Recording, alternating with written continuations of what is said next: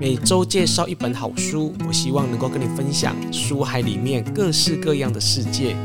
暂时离开烦躁的生活，进入一个属于你我的私人意识空间。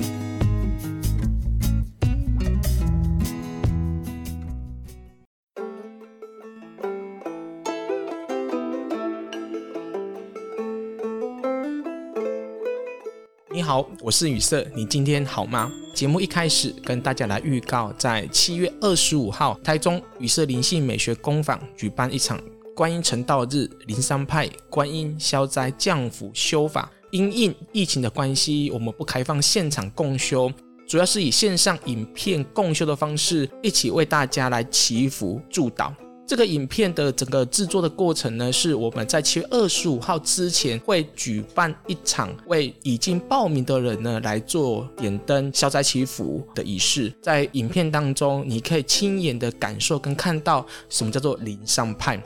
灵山派所着重的，并不是在念经持诵的这一些的过程，主要是在仪式的过程当中，会以灵动的方式呈现，祈请主神来到现场，为每一位信众呢来点灯祈福祝祷。这是灵山派跟一般民间宗教团体在为神明祝寿共修的仪轨当中比较不一样的地方，有时候呢，神明降驾的时候呢，他会讲一些事情，比如说开示，或者是为每一位点灯的人呢讲一些话。比较特别是在仪式过程当中，神明会杠杆，会降机，然后会开示一些话。因此呢，有许多来到现场参加过的听众朋友呢，都可以感受到仙佛菩萨他们的慈悲的愿力。因为疫情的关系呢，在这边邀请每位的听众朋友呢，其实可以来参加观音消灾降福修法，希望每个人在菩萨的庇佑之下，可以平安把心安住下来，来度过之后的每一天的日子。今天这一集节目呢，要跟大家来谈一谈关于灵山派到底是不是养小鬼的这件事情。前阵子呢，在网络上就开始有流传啊，就关于所谓的灵山派啊，是不是一种招鬼的修行方法？因为讲到灵山嘛，就会想到说啊，我们是不是会到深山庙宇去啊？好，那我们在这个灵动的过程当中的时候，是不是会招惹一些鬼众来到我们的身体当中来附身？当然，这种说法哈，就是网络上你可以找到非常非常的多。那也有人说，我们那些呃灵山庙宇，因为毕竟都是建在高山当中。所以呢，大部分都已经被所谓的妖魔鬼怪啊，就是附身啊。那所以我们去修法的时候，表面上看起来是在修神，但是其实呢是在跟鬼神啊哈在共修。然后我觉得这这样子文章看起来其实还蛮过瘾的。其实我有时候偶尔在看这些文章的时候，就觉得说，是不是有些人哦，他们想象能力太丰富了哈，就是把这种类似封神榜啊，或者是所谓的民间传奇故事哦，把它搬到灵山派来讨论哦。因为毕竟我们走灵修比较久，我自己走了二十多年哦，所以在看这样的文章的时候呢，就会去想说，因因为他们的观点是，他们认为我们应该是在修鬼的嘛，那所以我们在这个仪式过程当中，其实就是在修鬼啊。也有一派的说法是说啊，就是鬼的层次有分啊，一般就是在那个层次比较低的哈，就是在墓园啊啊，或者是在一些像是啊百姓宫啊那些孤魂野鬼啊。那层次比较高一点点的呢，啊，就是像我们这种灵山派啊，在修灵山的人，那因为他要跟人共修啊，然后能够拿到功果啊，然后可以成妖、成佛、成仙啊。那层次更高的呢，就是直接到大庙里面去啊，然后来这个得到大家的呃这个香烟，然后就是我我想要透过这个节目要跟。跟大家澄清几个观念。那总结先来说一下，就是呃，我不认为 啊，灵山派就是修鬼。为什么呢？因为大部分的人呢，你只能透过呃，就是修行的过程，好像像 key 档啊，哈，或者是讲那些人家听不懂的话啦，或者是在那边也不知道大家动什么，就好像那个大陆的大妈一样，在大广场当中跳舞，也不知道在跳什么。就是你们只能透过这个现象去揣测，然后去加以论断。但是，像我们已经走了二十几年的人，其实我们很清楚知道我们所看到的、我们所经历的，以及我们的现实生活中，我们跟每个人的互动，我们可以去关照我们自己的生活，可以知道我们到底得到是什么。所以，这是一个两个完全不同的立场。一个就是你就像看一部电影一样，你可以去用影评的方式来评断这个东西，但是你你不是真正的参与者啊。那另外一个是他参与其中。但是参与其中还是有很多。很多可疑的地方，然后就是我之前也有遇过，呃，读者他就有问我说，到底灵山派在修什么？他觉得他们公堂里面的师兄姐一样，就是赌博啦，一样是抽烟啊，吃槟榔啊，谈论是非啊，他们也是会去进香，也是会去灵动，他们家主神会杠杆。可是他觉得他们这些人的言行举止，其实有时候比没有走灵山的人更糟糕。问我怎么去看待这样的一件事情？那我还是要讲啦，就是说，其实任何的修行本身就有层次问题。就算一个佛教这么单纯的佛教，演变成两千五百年之后的这个不同的面相，我相信也不是佛陀当时所能够想象得到的嘛。灵山派它有太多太多的层次。其实不是法的问题，是人的问题。就是你喜欢什么样的方式，它自然的就是你喜欢的这种方式来呈现。所以，就像有些人来到羽色灵性美学工坊，他也认为他走灵修很多年，他也很懂灵修，但是他来到了羽色灵性美学工坊，他待不住。他觉得太安静了，因为我们不喜欢人家在那边吵吵闹闹，我们只希望每个人来这边就是静坐就好。我们不会去介入任何一个人在我们道场里面灵动，或者是就是个人的修行、静坐等等，我们不介入啊，所以我们也不会什么洗脑什么，这都没有。就是你就选择你自己的修行方法。所以有些人他也会认为我们的灵山的修行方法跟他的是有冲突的。所以我想先到这边先做一个小总结，就是。如果你只是透过看电影的方式在解释灵山派，我觉得你就算讲的满口大道理，我觉得你就只是一个影评而已，因为你不是真正参与者。第二就是，就算你今天是真正的参与者，其实灵山派有太多层次了，你没有办法去统括说啊，这个就是灵山派。我相信连我自己我都没有办法，因为我也不认为说什么叫做真正的灵山派，因为修行的方法太多种。而你到国图哈国家图书馆啊，或者是上网。啊上网去找，呃，硕博士论文网，你可以下载至少超过五十篇以上、一百篇以上关于灵山派的研究。其实每一篇的研究，你会发现所陈述的都不一样，所以你不能够只从你个人的小小见解去认为说，哦，灵山派就是在修鬼啊，哈，或是修什么山妖鬼魅之类的，这种太过于封神榜的这种说法，我个人觉得把灵山派看得太狭隘了，哈。因为我主持节目的关系，我遇过许多的智商界的老师哈，或者是精神分析师哈，那他们可能都是出书啊，或者是翻译，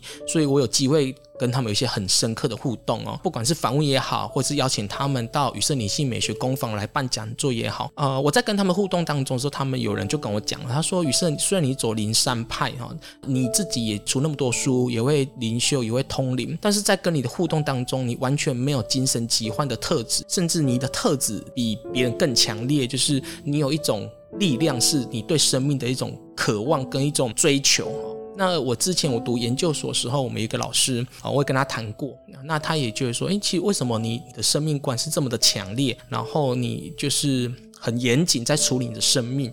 我我觉得我的看法就是，因为我在灵修里面我学到是这么多的东西，所以到现在其实我还在学灵修，但是我是从更深层的一种心理角度去探探索灵山派，其实就不是只是停留在灵动部分哦。好，那这是我先做一个小总结的回复哦。那接着我就来回复节目一开始所谈论到的就是灵山派到底是不是在养小鬼或者在修鬼魅的这件事情。我先分享几个观点。那如果说有兴趣的听众朋友呢，可以去网络上购买我的那本书《灵修人关键报告》，里面其实写的非常详细，许多读者关于这方面的疑问，在书中我也做了非常多的分享。关于这个疑问呢，我先打破大家一个迷思，这个迷思就是，不论是神或者是鬼，他要入你的身，绝对不是只是钥匙拿着就可以进去了哈，它不是那么的简单，因为频率问题。所以你今天如果说要让鬼附身，其实你一定要有个频率，比如说你可能常常去参加一些呃灵界的什么参访团，或者是常常去参加一些鬼屋探险，或者是你就是每天都喜欢去沉溺在这种探究鬼啊这种世界当中，那因为你的大脑频率久而久之就会被改变嘛，所以当一个因缘。来到的时候，确实有时候你会比较容易跟鬼产生连结，但是那东西要到他们完全附身，坦白讲，其实还有一大段的距离哦。就是像我提过说，我走灵修这么多年，我处理过这么多的个案，但是真正让我亲眼看到是被鬼附身的个案，绝对不超过五根手指头，甚至我可以说连三根手指头都没有。那你想想，我已经看过几千个人。